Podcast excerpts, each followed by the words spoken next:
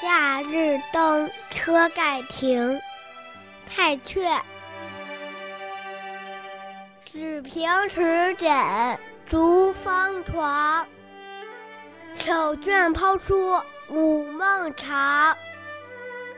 睡起宛然成独笑，数声于笛在苍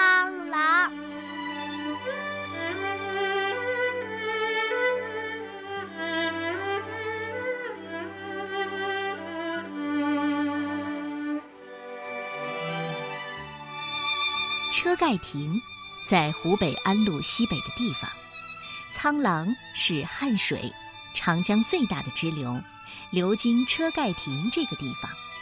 整首诗的意思是：游完车盖亭之后啊，就躺在纸屏遮挡的石枕和竹方床上，看了一会儿陶渊明的诗，感到有些累了，随手一抛，美美的睡了一觉。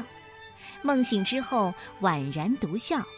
原来是在梦里明白了一些道理，人的一生就跟做梦一样，大富大贵、大起大落，像云烟一样。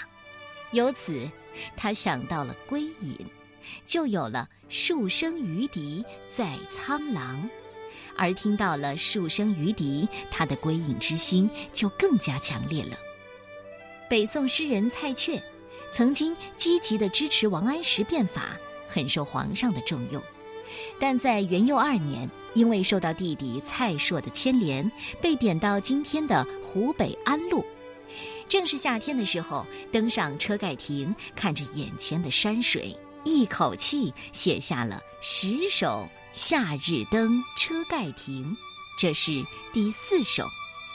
蔡确对现实生活的不满，但是又向往隐居的生活。